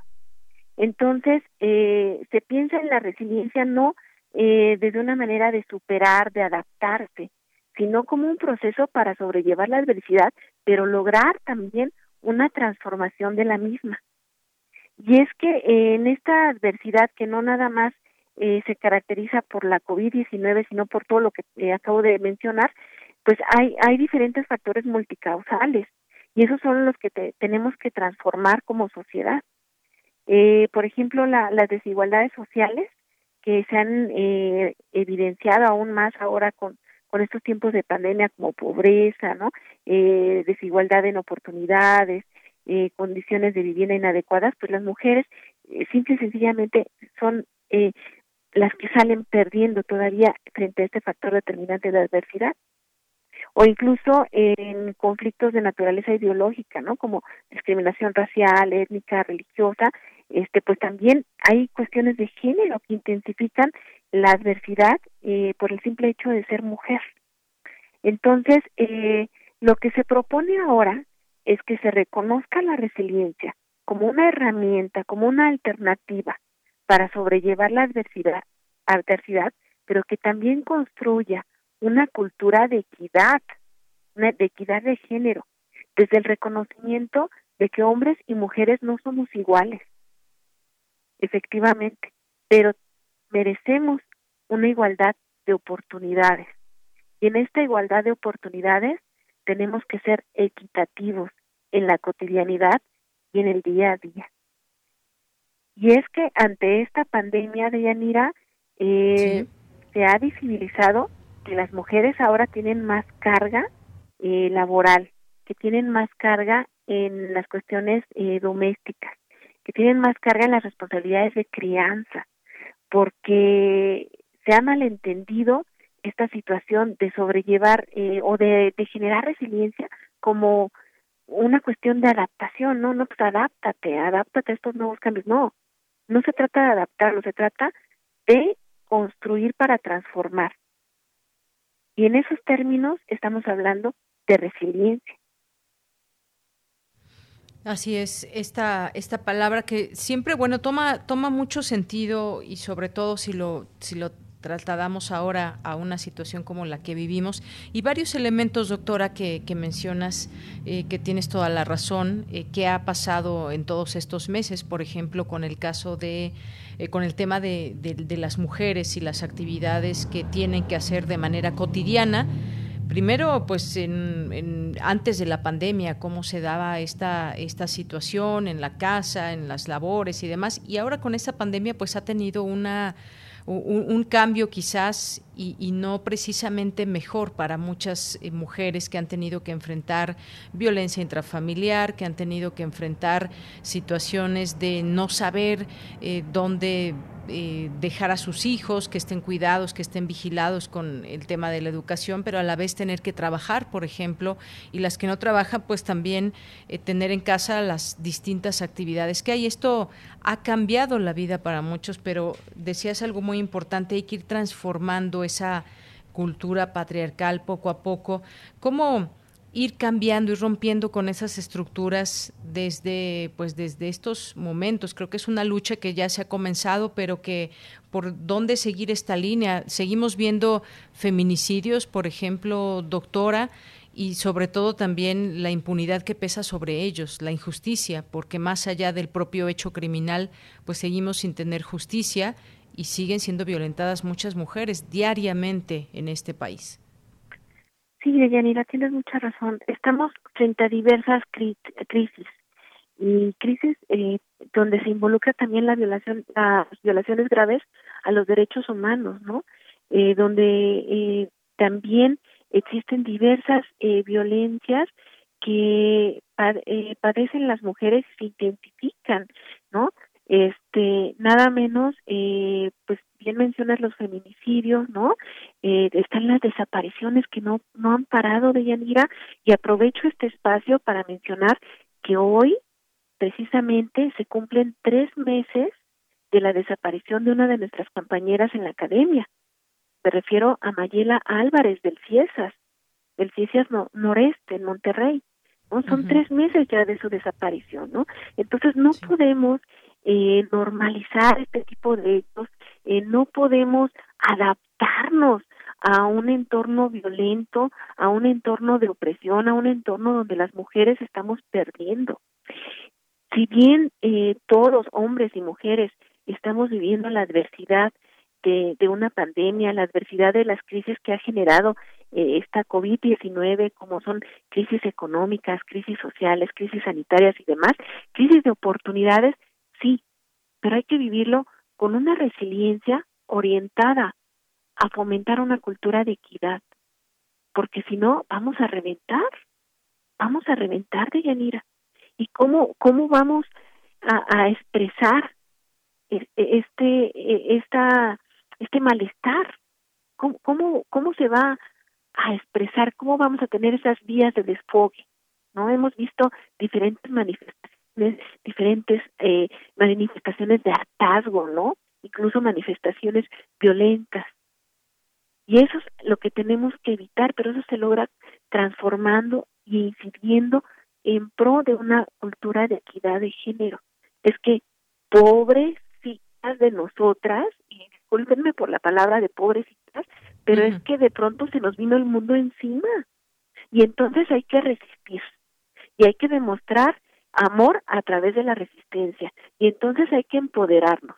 Y hay que demostrar el empoderamiento con la sobrecarga de trabajo, con la sobrecarga de responsabilidades y aparte nos tienen que salir bien las cosas y como los hombres no le meten al 100, pues nosotros le metemos al 200, ¿no?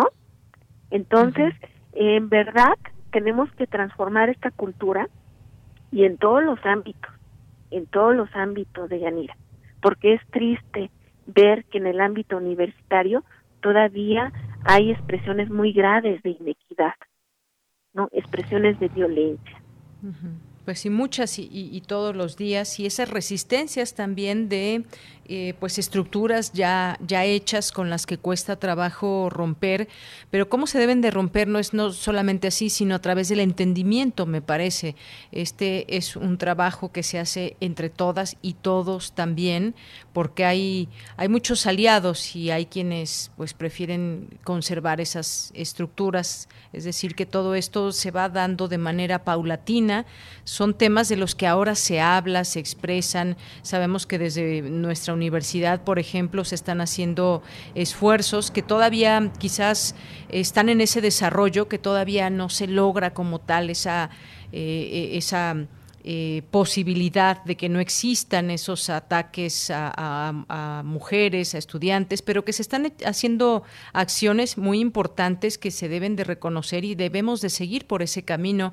Y de ahí, pues en temas de la vida nacional también se van posicionando, por lo menos eh, de manera mediática, y poco a poco se va empujando a que realmente se cambien estructuras. Tenemos lo que pasó con el INE, por ejemplo, y esas resistencias que hay todavía de desde el Senado, algunas voces, sobre todo de hombres que eh, el tema de la equidad, pues lo entienden de manera diferente, quizás.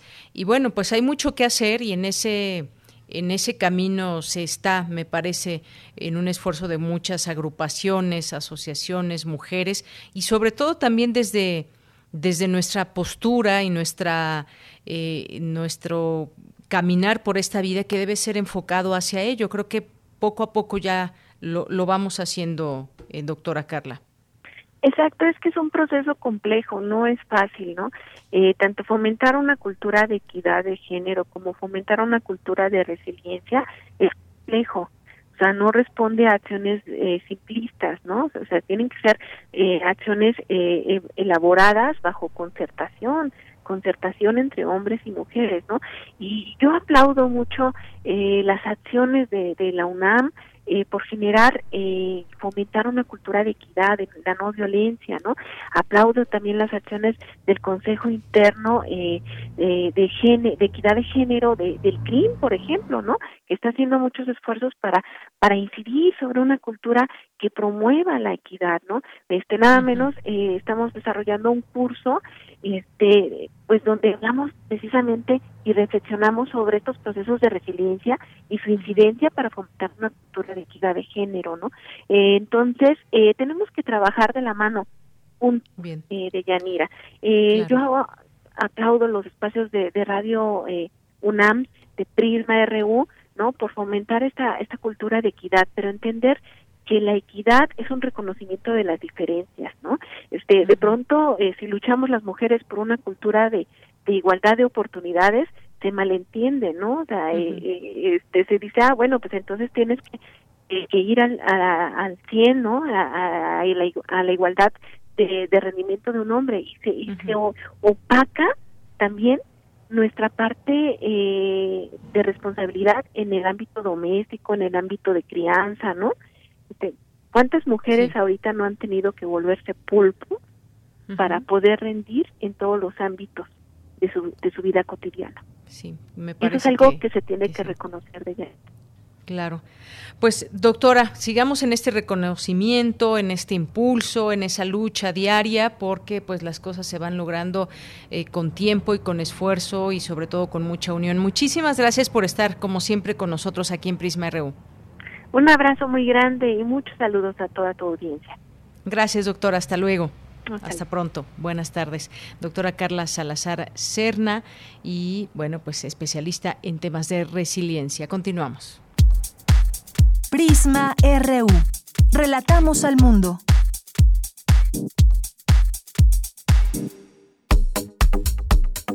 Nacional RU.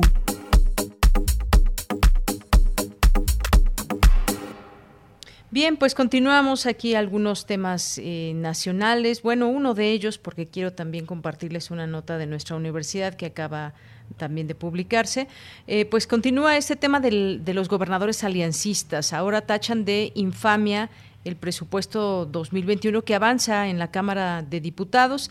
Han sido mensajes publicados en Twitter donde los mandatarios también llaman a la descentralización de recursos para reasignarlos a lo verdaderamente importante para los mexicanos, que es salud, seguridad, infraestructura, educación y cultura. Bueno, pues este bloque que han hecho y que tiene que ver con pues con recursos y con esta relación que no acaba de ser eh, completamente abierta y directa quizás con el con el gobierno federal. Nos mantenemos atentos a ello y bueno, pues le comento, la UNAMI informa este comunicado que acaba de salir hace unos hace unos minutos y en donde dice que la titular de la oficina de la Abogacía General de la UNAM, la doctora Mónica González Contró, solicitó al rector Enrique Graue su separación del cargo que desempeña desde hace exactamente cinco años para reincorporarse a sus tareas académicas en el Instituto de Investigaciones Jurídicas de esta universidad. El rector Graue, luego de aceptar la petición, hizo un reconocimiento a la, a la importante labor desarrollada por González Contró al frente de la referida oficina y le deseó la mejor de las suertes en su proceso de reincorporación a su actividad académica. La sustitución en la oficina de eh, la abogacía general se llevará a cabo en los próximos días. Bien, pues esta información también importante desde de nuestra universidad, comentarla con todos ustedes. Continuamos. Porque tu opinión es importante, síguenos en nuestras redes sociales, en Facebook como Prisma RU y en Twitter como arroba PrismaRU.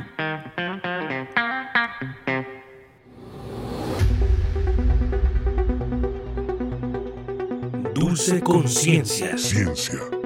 En Prisma.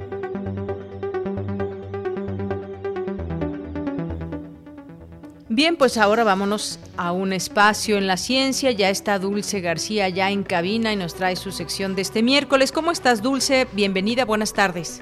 Hola, Deyanira, muy buenas tardes a ti al auditorio. Pues muy bien, aquí para platicar sobre las misiones espaciales de Yanira que están como que ahorita anunciándose más para el siguiente año. ¿Cómo ves este tema?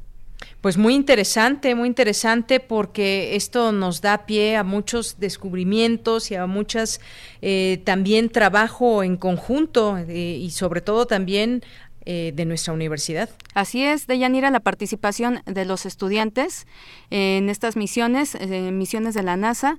Y sobre este tema justamente vamos a platicar cómo participan ellos, cuáles son sus actividades, qué es lo que proponen, sus creaciones incluso. ¿Qué te parece si escuchamos un poco de información antes de pasar a la entrevista? Adelante.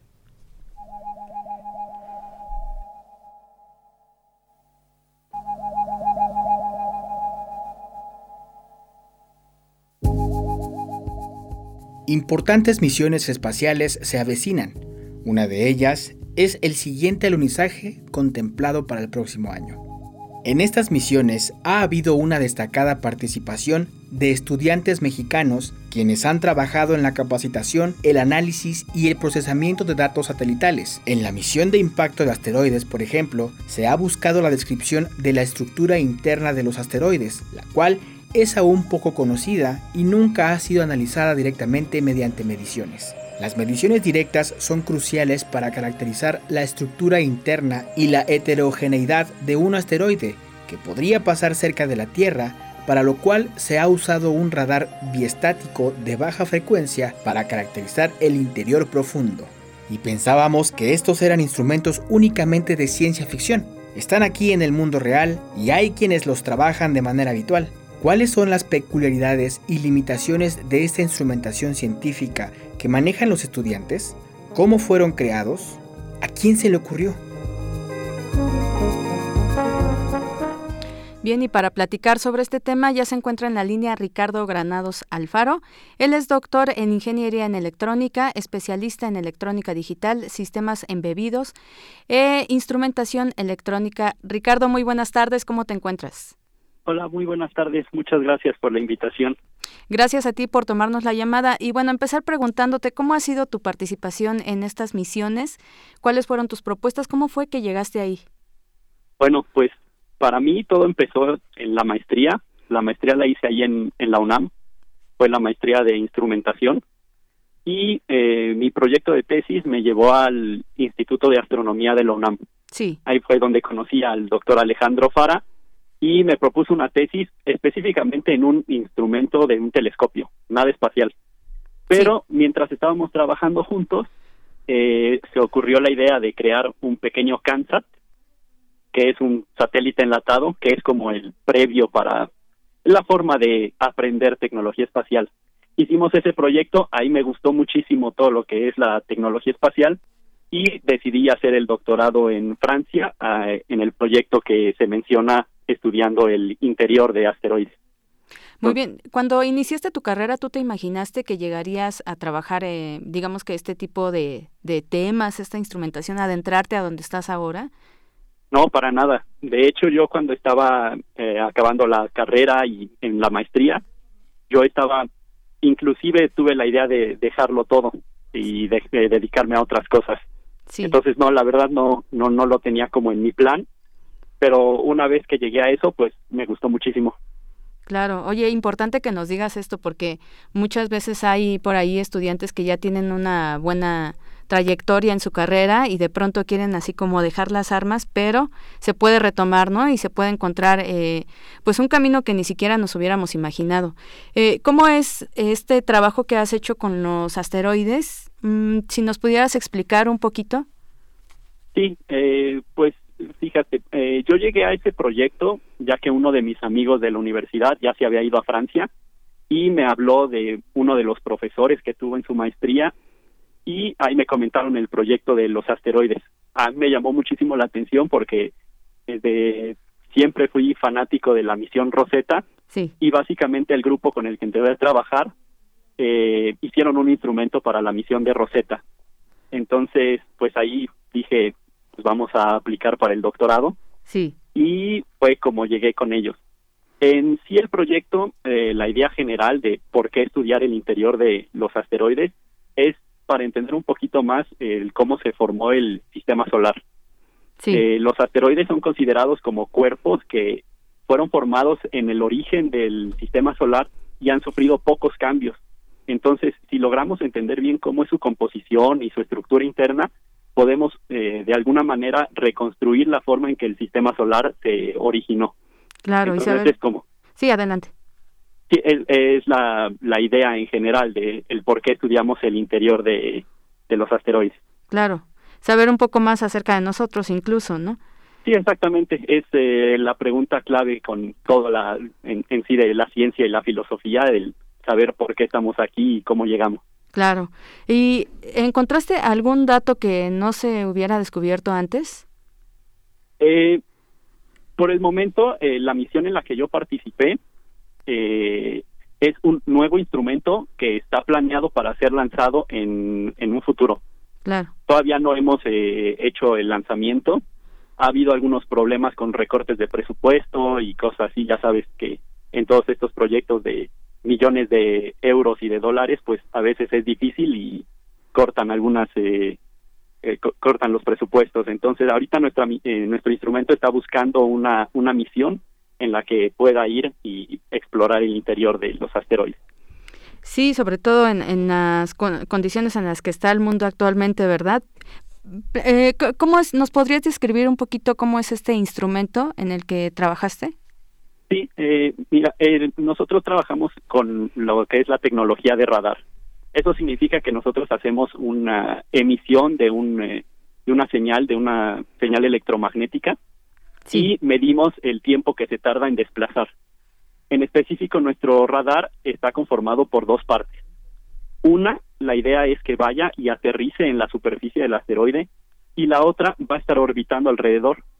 Entonces, entre las dos eh, eh, partes van a estar enviándose señales electromagnéticas y al medir la velocidad de propagación a través del asteroide, nosotros podemos deducir eh, diferentes variables como es la composición, la permitividad dieléctrica del material y también si existen como si el asteroide está formado por grandes rocas o por pequeños fragmentos y cosas por el estilo. Pues todo esto que nos cuentas, eh, incluso imaginárselo un poco parece sacado de un libro de ciencia ficción. Este, Ricardo, em, me comentabas un poco también acerca de la medición de reloj. ¿Cómo es, cómo es esta medición? ¿Cómo la haces? ¿Es muy precisa? Ah, sí, eh, por ejemplo, nosotros el, el dato que más nos interesa medir de cuando enviamos una señal electromagnética es el tiempo que tarda en ir de una electrónica a otra. Sí. Entonces ahora pensemos que tenemos dos diferentes electrónicas separadas. Cada una va a tener su propio reloj. Aunque compremos relojes que digan que tienen la misma frecuencia, que eh, tienen están hechos con el mismo material, pues sabemos que en la realidad alguna diferencia van a tener. Claro. Entonces, alguno de los dos relojes puede ir o más rápido o más lento. Entonces, mi trabajo consistió precisamente en entender y caracterizar los relojes que se iban a utilizar, escogerlos y sobre todo eh, plantear eh, modelos de todo el modelo de tiempo del sistema para poder sincronizarlos y en dado caso en post procesamiento poder corregir algunos errores que nosotros sepamos que vienen sobre los relojes. Claro, súper interesante este, este trabajo porque es, eh, creo yo, un, un tanto complicado este, hacer esta sincronización de la que hablas. Eh, ¿Algo más que quisieras comentarnos acerca de, este, de esta participación que tuviste? ¿Qué le recomendarías tú a estudiantes que, pues, de carreras afines que tengan la inquietud a lo mejor de llegar a participar en una de, esta, de estas misiones? pues que se acerquen y realmente yo creo que carreras afines son todas. En mi trayectoria en esto del espacio he conocido pues abogados que se dedican a eh, todas las cosas legales en el espacio, como sabes, debe de haber reglas. Hay médicos que se dedican a toda la parte de atender a los astronautas y ver cómo van a ser afectados por la gravedad. Eh, hay de todo tipo de, carreras. Eh, durante el proyecto que hicimos ahí en, en la maestría de los Kansas, pues la participación que hubo, hubo gente de contaduría, gente de administración que pues les gusta y van y participan. Entonces yo creo que si alguien está interesado en todo lo que es eh, relacionado al espacio, yo le sugeriría que pues busquen a alguien dentro de la universidad, hay muchísima gente que está trabajando en esto, que se acerquen y pregunten, seguramente habrá algún proyecto o algún tipo de colaboración o participación que puedan hacer.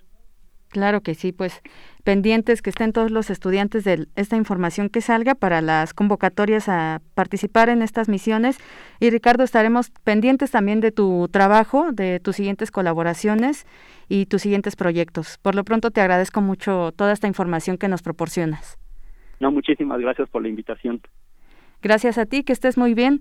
Fue el doctor Ricardo Granados Alfaro eh, quien participó en una de las misiones espaciales de la NASA en captación y procesamiento de datos. Pues eh, invitar a más estudiantes a que se agreguen a este tipo de misiones. Yo me despido con esta información, por lo pronto los dejo nada más con una frase. Tienes una cita con un científico. En algún lugar, algo increíble está esperando a ser descubierto. Carl Sagan. Prisma RU. Relatamos al mundo.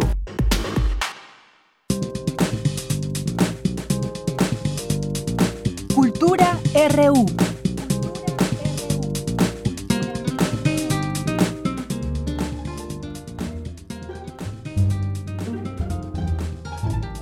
Buenas tardes al auditorio de Prisma RU. Seguimos transmitiendo a través de las frecuencias universitarias para todas y todos los que nos escuchan por FM y también en Internet. Les enviamos muchos saludos. Antes de finalizar la transmisión, compartimos con ustedes información. En este espacio radiofónico hemos dado seguimiento a las actividades que se realizan en el marco del 85 aniversario del Instituto de Investigaciones Estéticas de la UNAM. A finales de octubre iniciaron una serie de presentaciones editoriales. Dieron inicio con los territorios artísticos de Miguel Covarrubias, este suplemento de Anales del Instituto de Investigaciones Estéticas, que reúne una serie de textos que profundizan en las hipótesis de un mundo interconectado por medio de las artes que tanto interesó al antropólogo y dibujante mexicano Miguel Covarrubias. También se presentó Antino, uno de los últimos estudios de Francisco de la Maza, uno de los investigadores más prolíficos del Instituto de Investigaciones Estéticas. También se presentó la edición en formato digital de la pintura mural prehispánica en México, volumen 1, Teotihuacán, tomo 1. Mañana 12 de noviembre finaliza esta serie de charlas con la presentación de Historia del Arte y Estudios de Cultura Visual, 85 años del Instituto de Investigaciones Estéticas, una publicación conmemorativa que recoge ensayos de los investigadores que integran la planta académica del instituto. Sobre el contenido y el proceso de investigación de este libro, conversamos con el doctor Oscar Humberto Flores. Él es investigador titular del Instituto de Investigaciones Estéticas de la UNAM, adscrito al área de Arte Virreinal, forma parte del Sistema Nacional de Investigadores y en 2016 fue distinguido con el nombramiento de académico correspondiente en México por la Real Academia de Bellas Artes de San Fernando de Madrid, España. Escuchemos al doctor Flores. La conformación de este libro tuvo su origen en una reunión del Colegio de Investigadores del Instituto de Investigaciones Estéticas que se llevó a cabo a finales de 2014. En dicha ocasión se concibió la necesidad de eh, hacer un libro en el cual se reunieran pues artículos escritos por todos los investigadores del instituto en donde se viera las distintas formas en las cuales se hace historia del arte en el instituto. En este caso, pues eh, la idea era que los investigadores escribieran artículos breves, eh, con pocas ilustraciones, con un lenguaje llano, con el menor aparato crítico posible, porque la idea era que eh, se trataría de un libro de difusión destinado principalmente a un público universitario, desde luego, pero también eh, la idea era que los estudiantes de nuestro posgrado en Historia del Arte tuvieran una visión general de las distintas formas en las cuales los investigadores del instituto abordan sus temas de estudio, ya sea los que se dedican al, ámbito de la historia del arte en este sentido o las nuevas formas de eh, historiar las imágenes a partir de las nuevas metodologías de los estudios visuales y culturales. En este sentido, pues se hizo una invitación a todos los investigadores, la mayoría de ellos participaron, el volumen está conformado por 44 artículos una introducción y una presentación.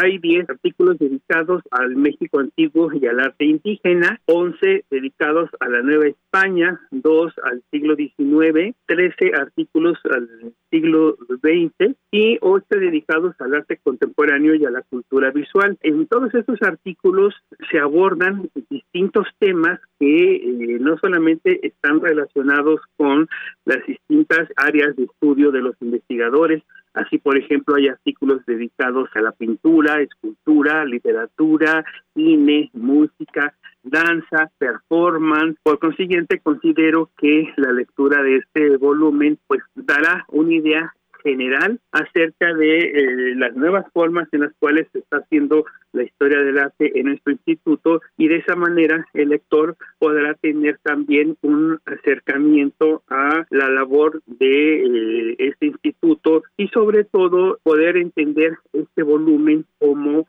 eh, una parte central de las actividades conmemorativas. Una cuestión que considero importante señalar es que pues en los últimos años desafortunadamente eh, fallecieron insignes investigadores de nuestro instituto, como el maestro José Alberto Manrique, la doctora Elisa Vargas Lugo, la doctora Elisa García Barragán y la doctora Teresa del Conde. Y en este volumen se reúnen precisamente lo que podemos considerar los últimos trabajos que ellos realizaron. Y no me queda más que invitar a los lectores a que eh, lean este, este libro que afortunadamente va a contar con una edición impresa y también una edición electrónica de libre acceso. La presentación de Historia del Arte y Estudios de Cultura Visual, 85 años del Instituto de Investigaciones Estéticas, será mañana jueves 12 de noviembre a las 5 de la tarde, hora de la Ciudad de México, y contará con la participación de Graciela de la Torre, responsable de la Cátedra de Gestión Cultural Inés Amor. También estará Gerardo García Luna, director de la Facultad de Artes y Diseño de la UNAM, y Consuelo Maquíbar, de la Dirección de Estudios Históricos del Instituto Nacional de Antropología e Historia. La transmisión puede seguirse a través del canal de YouTube del Instituto de Investigaciones Estéticas. Los invitamos a seguir también las redes sociales del instituto. También los invitamos a que sigan sus redes sociales y las de este programa. Recuerden que nos encuentran en arroba prisma.ru y a mí me encuentran en arroba tamaraquiros-m. Hasta aquí la información de hoy. De Yanira te regreso los micrófonos y les deseo que tengan una excelente tarde.